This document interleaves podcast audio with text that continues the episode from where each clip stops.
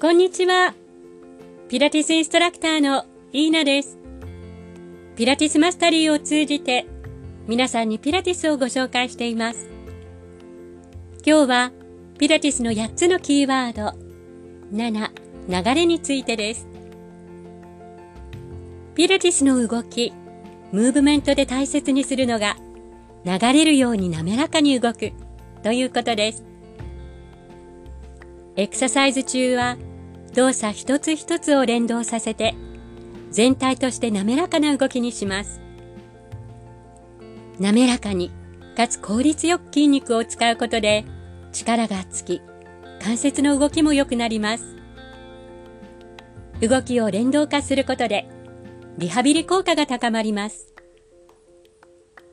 エクササイズに必要な筋肉を正確にかつ均等に使います。パワーは特に重視しません。